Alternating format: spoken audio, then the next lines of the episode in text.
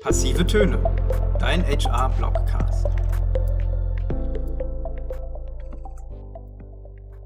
Herzlich willkommen zum Y-Apply Blogcast. Mein Name ist Simon Herzing und ich bin bei Y-Apply im Customer-Bereich tätig. Die heutige Folge heißt HR braucht weniger Bewerbungen.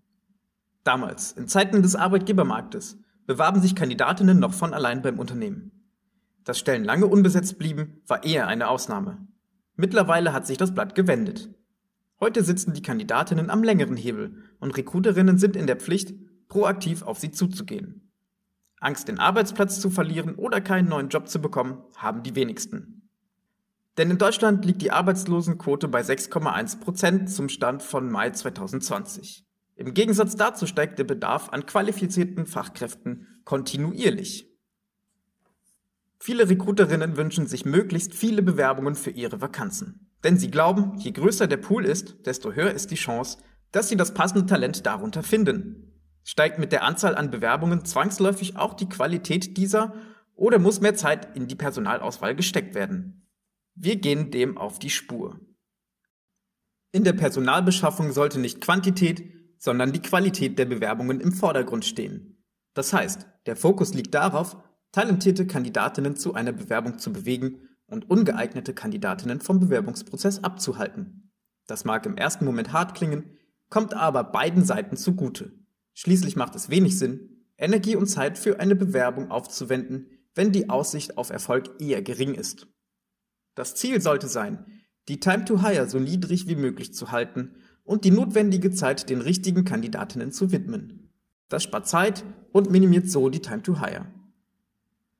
In einer Studie hat man rund 300 Unternehmen zu deren durchschnittlichen Anzahl an Bewerbungen innerhalb eines Jahres befragt.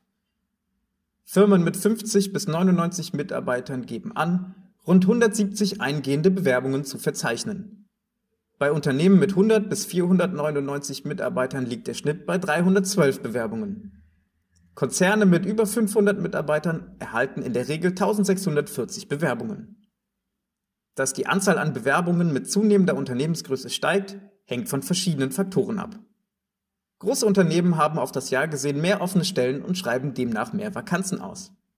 Außerdem spielt der Bekanntheitsgrad eine wichtige Rolle, wodurch Unternehmen mit über 500 Mitarbeitern eine höhere Reichweite bei potenziellen Bewerberinnen erzielen.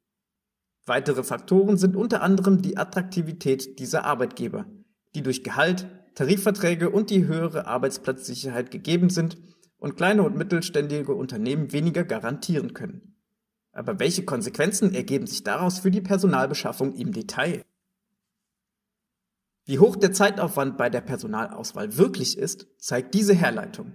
Eine Faustregel besagt, dass ein Vorstellungsgespräch ca. zwei Personenstunden beansprucht. Das heißt, pro eine Stunde Vorstellungsgespräch werden eine Recruiterin und eine Person aus dem Fachbereich benötigt.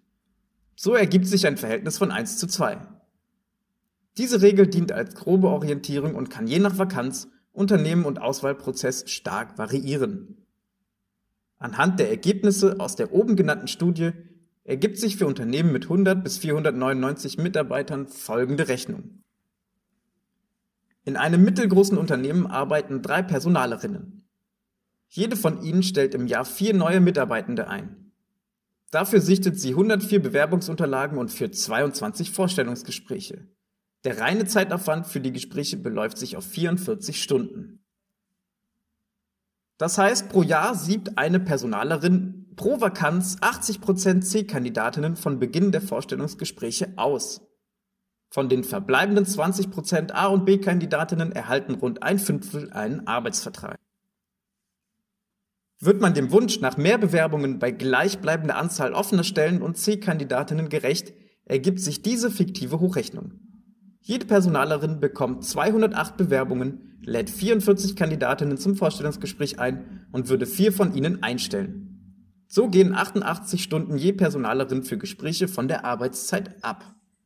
Und das bei gleichbleibendem Outcome. Der Trugschluss ist offensichtlich, denn es kommt darauf an, sich bei den richtigen Kandidatinnen zu platzieren. Mehr Bewerbungen bedeuten nicht automatisch, dass der prozentuale Anteil qualitativer Kandidatinnen steigt. Das zeigt die fiktive Hochrechnung deutlich.